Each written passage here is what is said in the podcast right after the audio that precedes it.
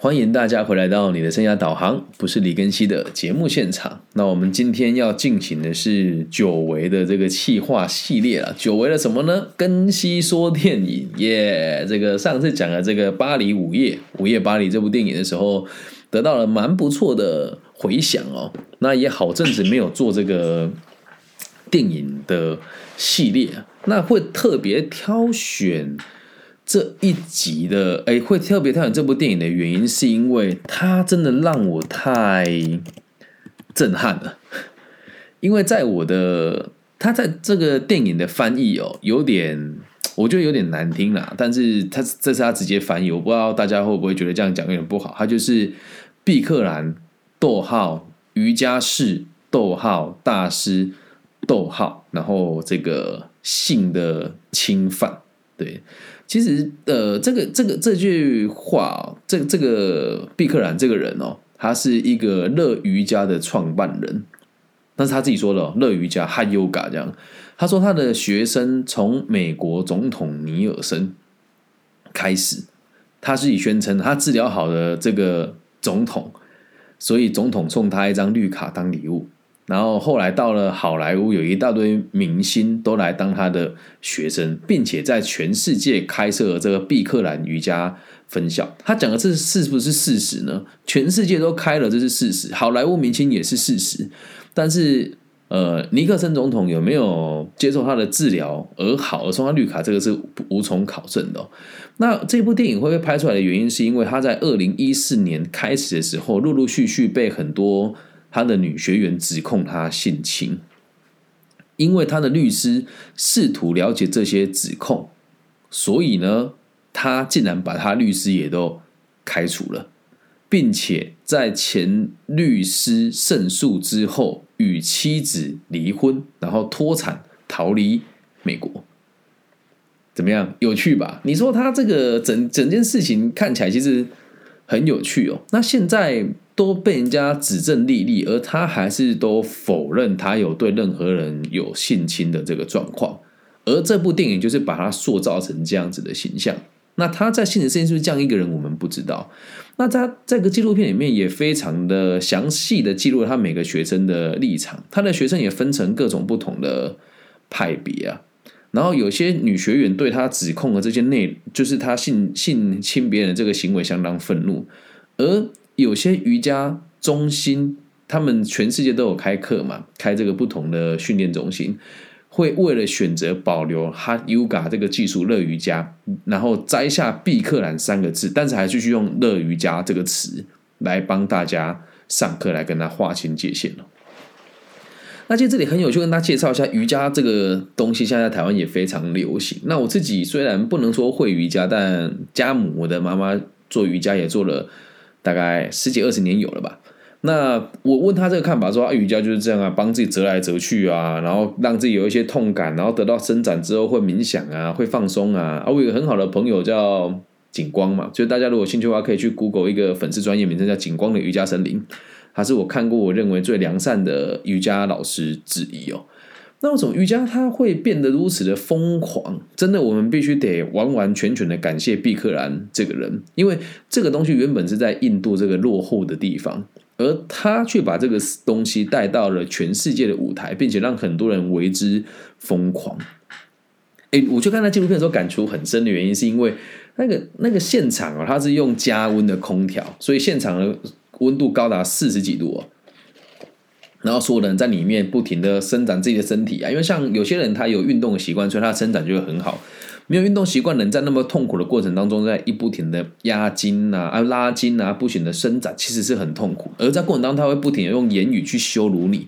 其实这种感觉，我能够理解的原因，是因为小时候我在踢跆拳道的时候，我跆拳道道馆的馆长也会这么说。你们就做这种这种水平吗？就做这种能耐吗？太丢脸了吧！我在你这年纪的时候就这样等等。可是我们也会很想要突破、克服，甚至是证明给他看。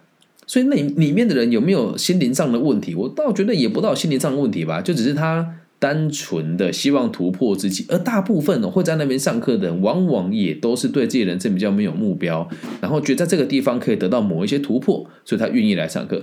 他上一堂这样子的课很贵，详细的数字我不我没有什么印象，我记得好像是十几二十万台币吧，然后会把一群人关在同一个这个呃，也不能讲游乐园吧，就度假村，然后会关在同一个地方上课。而他的做法很有趣，他都只穿一件小泳裤，然后在上面指示所有的人做这个动作，然后他在这个会场，他会有一个自己的高台，他高台后面是有冷气的，而其他人都在苦乐当中。就是在很热的环境当下受苦、伸展、拉筋，而这群人也会觉得哇，好棒哦！我我得到了这个机会来学习乐瑜伽，然后心里面都有个想法，是我以后也想要成为跟毕克兰一样有名的人。所以，我们来讨论三个不同的层次哦。呃，我们会诶用用这个方式来让大家讨论这部电影，然后你愿愿意的话，可以去看一看哦。他是不是大师？他是。他是不是瑜伽是很厉害的瑜伽的这个修行者？他是那他是不是性侵犯呢？应该也是啊哦。但是我我们必须得这么说，就是这个东西，它在整个过程当中啊，我只能讲我自己在观察他这个行为很有趣。里面前有个案是这个样子哦，有一个女生她说她跟毕克兰一家都是好朋友，然后呢，她去他们家住，老婆小孩也都在。然后她说晚上的时候她在看电视，然后帮毕克兰老师按摩。然后后来他就说他想要跟他发生性的关系。他离开了之后，去出去了其他的房间，他去其他的房间跟他发生性的关系。然后发生完之后，他还跟他讲说：“老师晚安。”那其实这个问题很有趣啊，他是一个权威，而你是一个女孩子。我知道这样讲，有人说我们检讨被害者了。那你选择在人家家里过夜，晚上人家老婆也睡，你还在帮他按摩，然后发生了这个性的关系，你说你你是被性侵的，这个事情其实听起来他可能会有。争议嘛？那有人这样，有的人就会讲说，那为什么这个女生不反抗啊，不尖叫啊？原因其实很多。他说我当时受到他的胁迫，或者是我真的想要得到能够让他的名字加能够加注在我的瑜伽教室，会让我变得更有名。那在这个状况之下，他本来就很难被，就是很难去拒绝他吧？那其实他心里面也都。知道会是这个样子，但他为什么还要选择这么做？原因其实很简单，大部分这些人对自己都不够有自信，而所以你仔细观察，那里面访问了很多人，让我印象最深的是一个男生，然后个性比较阴柔一点点。他说他到现在都还是觉得好难受，因为毕克兰是带他认识这个瑜伽的人，他觉得这个人就像他的爸爸，而他现在看到了自己的爸爸真的对自己的好朋友跟姐妹们伸出魔爪的时候。他会觉得说自己好像不应该跟着外面的人一起来诋毁自己的爸爸，这是他自己说的话哦。那我就觉得哇，这世界实在是太离奇了。那为什么毕克兰这样子的存在，他不是唯一一个？甚至说在台湾地区也很常见类似的这种不必要的偶像的疯狂跟风靡啊。那台湾有个宗教，就不要讲人家的名字吧，因为我觉得不想节外生枝哦。他们会说这个师傅要法喜，所以每个月都要捐钱给他。然后这个师傅呢开劳斯莱斯，然后他底下的他的这个集团呢控制了很多台湾的演艺事业啊，然后也有很多人在各个不同的这个政商圈里面都是小有名气的人。那为什么这么多人会去迷恋这一些至高？他们看起来至高无上，在别人看起来像是一个笨蛋跟白痴行为的地方，其实非常简单呢。呃，如果以毕克兰的行为来讲，就是他给你一个梦想，他认为他跟你说这个东西可以可以改变你的未来，可以让你变得更有动力。而偏偏在那个时候，美国的这个经济状况也都还不错，然后他就抓到了这个机会，知道哎，我们有多余的钱，可以去做一些心灵的课程，或者是做一些这个强化自己的这个潜力的开发这些东西哦。然后透过瑜伽，他是非常有感的，在痛楚跟成长当中。同时进行，而在它的过程当中，你去受训，它有一个条例，就是不能质疑它。所以，任何人在这个环境之下，都会变得很难有正常的判断能力。那你说，在台湾的这些我们所谓的比较不正派的宗教组织也是一样啊，他就是诶，神明讲的都是对的，那神明讲的什么我们都得听。所以你去的时候也会变一样，就大家都会对着某一个人很崇拜。那这个做法就是。我个人认为有争议的。那我看了这部电影，为什么特别要挑这部电影出来讲？原因是我特别的有感触，因为自己在某种程度上也在做跟毕克兰一样的事情。他做的是乐瑜伽的推广，而我做的是个体心理学的推广。他的学生是那个年代的网络没有那么的富没有那么的发达，所以他会卖这个瑜伽的录音带。那我现在做的是自媒体跟 podcast，也会让每个人在每一个不同的角落听见我的声音。那后面你说我是不是某个学问的推广者呢？我是啊，我确实是啊。那我在这个领域有没有一点小小的高度呢？我觉得也算有啊，也确实是不差的呀。那我的生命跟我的生活当中，会不会也遇到有一些异性对我，因为这样子的身份而愿意更接近我，或者是想要跟我有更多亲密的关系，也都会发生啊。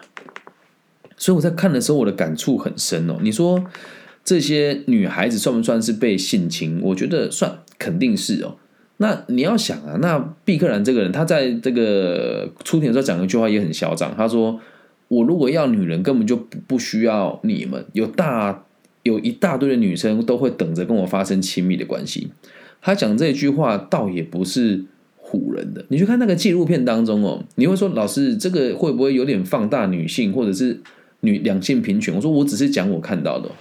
一个人跟另外一个人在做身体接触的时候，第一次接触完女性，这个女性没有反抗他，而且在回回馈给他的时候，也很亲密的搂了他的腰，在很多人眼中就认为这个是可以跟别人发生性的一个逻辑。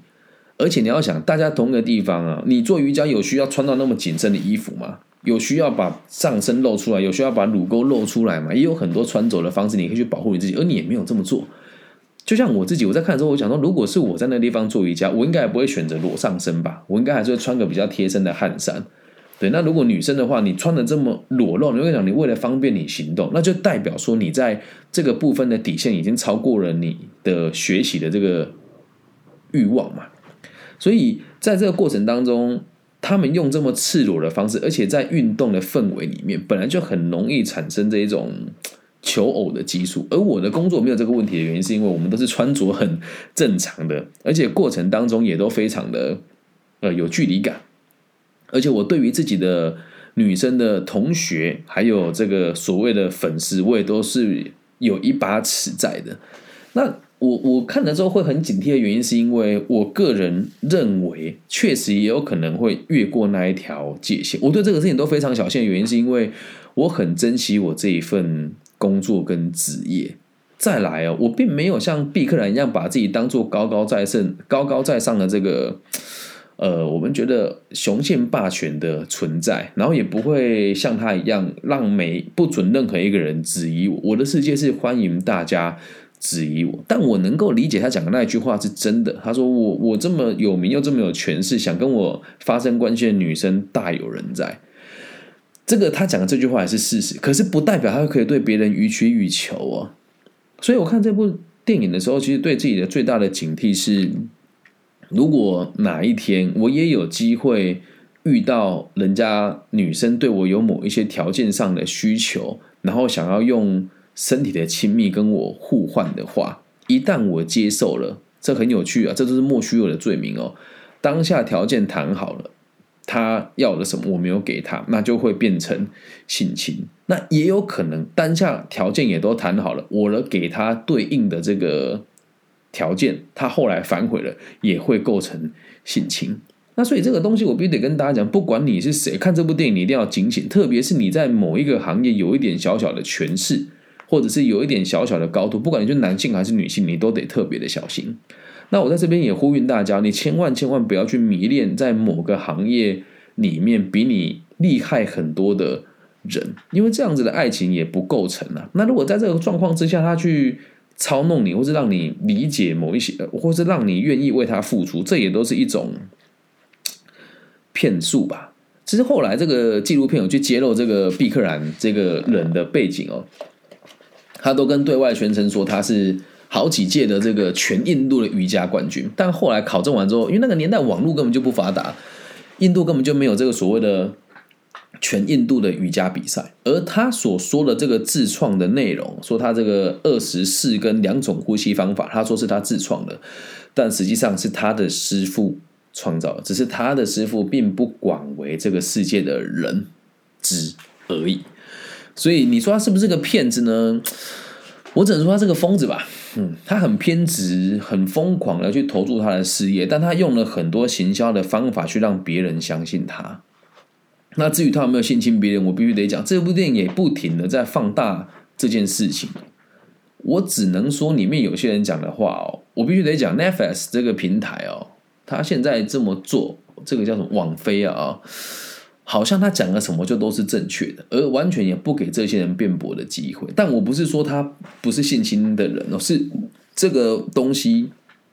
也都是现在你要去想，假设我想要抹黑某一个人，用这个媒体用这个方式去拍电影，就可以抹黑很多不同的。当然，我到目前为止看到的影片，我个人都是选择采信。或者是用狐疑的方式来看待，我不会百分之百相信他，但是我相信这里面有很多东西，他讲的也都是真实的，所以也跟大家大家分享一个概念，这个东西是纪录片，它是写纪录片没有错，但是拍摄的手法也会影响到我们对每个人的看法。如果今天换一个角度讲，讲说就是这个男这个男性，就是他的事业是很发很很特别的，让很多人愿意投注，然后也真的改变了很多人。然后我看里面有些人会讲说，就是信不信亲，我觉得无所谓。他不可改变是他真的很厉害这个领域，他真的瑜伽是很厉害的，没有错。但我们也都很习惯，因为一件事情而被置换概念了。就是原本要讨论的是这个人的瑜伽能不能去影响别人，而变成是他是一个性侵犯，反而不会去放大他的专业嘛。所以也不是说呃性侵是好事，只是他是性侵别人的这个真实的事情，跟他能够。去和他的瑜伽的这个事业做一个非常爆炸性的成长是没有太大的关联性的。然后我记得里面让我印象最深最后他说毕克兰并没有被判刑，对他现在还是逍遥法外。然后最有趣的事情是他在这个开庭败诉之后，他就跟他老婆离婚了，然后脱产给他的老婆，很有趣吧？那你说他心不心虚哦？我跟你讲，任何人只要你是有钱人，有钱到那个地步，都不是什么好东西啦。我们讲为富不仁嘛。他说什么？哦，我这个做乐推广瑜伽，哎，你去看看印度有多少人吃不饱？你坐豪车，哎，你坐住豪宅，开豪车，然后说啊，我要推广瑜伽，那你跟人家收费那么的贵。这样子做是好还是不好呢？我觉得见仁见智。我看完之后，我觉得一个很中性的评价吧。我觉得他是一个很厉害的行销大师，然后很懂得去抓人的心理，应该是精通骗术的。一一一直在看的时候，我都有这种感觉。到最后，这个电影的最后给出他年轻的时候的这个影片，就觉得嗯，我们的推断都是正确的。他以前在印印度的时候是做健身的。然后会去用一些奇形怪状的方式来说他的健身很有用，他就有一个纪录片是，他用他的手让汽车碾过去了，他的手没有问题，跟人家讲说哦健身很好啊是没有错的，所以我们看到他背后的成功，前面一定也都经历过很多我们不为人知的委屈，所以看完之后我我相信他性侵人的这个事实应该百分之八九十是真实的，而这个人的言简举止也都很浮夸，然后把自己当做神在看，这个极度自恋的人，那我看了会警惕自己原因是因为。我也是一个很自恋的人，那我觉得自己是最棒，但我不会觉得自己至高无上。但我认为我是生涯规划界里面年纪最轻、颜值最高、身材最好、实务经验最丰富，然后在华人区算是呃诶小有名气的生涯规划的老师，也是唯一一位把 NFT 做成有声书，然后有创业过餐饮集团，然后有经历过创业的这个。风风雨雨，然后曾经在这个全世界知名的企业担任中高阶的这个储备干部。我个人认为我是很棒的，但我不会去不允许别人质疑我。所以我在看的时候，我要很小心的，因为随着我的工作影响的人越来越多，然后听到我的这个节目的人越来越多，我讲话要越来越小心，然后我要更珍惜自己的。羽毛，然后更要让自己有正面的影响力，因为我想要做这件事情是很长远、很长久的。那毕克兰的想法也很长久，他现在还是有办法开课。我记得他二零一八年的时候，他还是有重新开课，也是有很多人选择相信他。那我只能跟自己讲，希望我可以保有目前这样子的初衷。如果哪一天你们听这个节目的我。变成世界知名的时候，我也可会以这个影片引以为戒。有的人说：“哎呀，李老师，你又在痴人说梦了。”嗯，但是看了之后，我真的特别有感触，所以我才挑这部电影出来给大家看。然后我在这边想要诚挚的邀请大家，就是如果你觉得我有什么地方可以改进或者做得更好的话，也欢迎大家透过各种不同的管道让我理解。我是愿意倾听，也愿意改变的。那如果你有一直跟着我的节目，从去去年前年就开始在我的 podcast 听我做这些。转播跟直播，你就会发现，其实我也在成长。那甚至心思更细腻的同学会发现，我会不停的修正我的言论。过去的事情我讲的错了，我会在未来的节目再把它补足回来。毕竟我也在错误中学习跟成长，所以也希望大家可以挑到正确老师学习。目前在我们生涯规划界，像毕克兰这种方式的老师也特别多，台湾尤其多。这个地方毕竟。我们讲歌舞升平嘛，然后大家又民风淳朴，所以有很多我们这个专家啦，都会打着这个生涯规划规划的名义啊，说什么来上我的课啊，师资保证班啊，然后一次五万、八万、十万啊，这样。我在台湾只认同一个生涯规划的团体跟公司，就叫 Career 就业情报。对我个人只认同这间公司，其他我我不认同，但我不讲出人家的名字哦。毕竟他们会跟很多人说：“哎，来我们这边受训以后就会有这个课程可以上啊，你可以成为这个专业的生涯规划老师啊。”但之前教的东西都不是这么一回事。可是为什么那么多人愿意去做、愿意去买、愿意去推广？就跟毕克兰一样，你已经花了钱了，花了那么多钱，如果你不知道下一个骗子来被骗，那你凭什么赚钱？还有，如果没有越来越多人认同你这个理念的话，那谁愿意在这个领域花钱？所以大家就会一个骗一个，一个骗一个，一个骗一个进去啊。那通常不长久吧。所以你看，毕克兰这个历史也没有很长久。那你说为什么还是有那么多人相信？因为抓人性的痛点呢？人性的痛点呢？懂吗？就是我觉得我想成功，我又想要走捷径，然后我不想努力，所以感觉花钱就是最好的努力了。那至于他们有没有办法给你相对应的资源，我必须得讲，还是有可能能够给你，但是后面的发展很看你个人的能力呀，能够理解吧？所以这部电影，希望大家有机会的话可以去看一看，来了解一下就是人性的丑陋跟险恶。那我在看的时候，我都会在想哪些人说谎，然后哪些人很神经质。然后哪些人是带着明确的目的的来对这个人产生控诉？有哪些人是真的很自爱，而导致他没有机会被性侵？你去看那部电影，真的刻画的非常的详细，所以希望大家有空可以去把它看一看。以上就是我对这个电影的一些自己的看法跟想法，然后分析我自己的看法给大家听哦。如果你也喜欢的话，可以留言跟我讲。哎，老师，我想要听你讲讲不同的电影，或者你可以推荐电影给我看。然后这个最新的那个什么。台湾就有上映一部电影，什么冒险的吧？我觉得真的，马克华伯格跟那个蜘蛛人演的，我个人觉得商业片就蛮难看的，我自己不喜欢的。然后接下来我想要去看那个尼罗河杀人案，还有这个名门古池杀门案啊，杀人案啊。那看完之后，如果有新的，也会跟大家分享喽。好。那本节目其实都是以个体心理学跟职涯规划为主，那偶尔会穿插一些不同的主题，因为也希望透过各种不同的管道，让大家能够认识各种不同的这个，用不同的刺激来唤起大家学习个体心理学跟生涯规划的这个兴趣。好吗？那如果喜欢的话，记得可以透过各种管道赞助我们了，五万、十万不嫌少，然后五块、十块也不嫌多。好，那就是今天的节目就到这边喽，希望大家喜欢哦。那如果你也喜欢这个节目，记得帮我分享、按赞加订阅哦。我爱你们！下次如果还想再听我讲其他的电影，欢迎大家在各个不同的频道留言，我都会参酌然后来制作这个节目的。拜拜。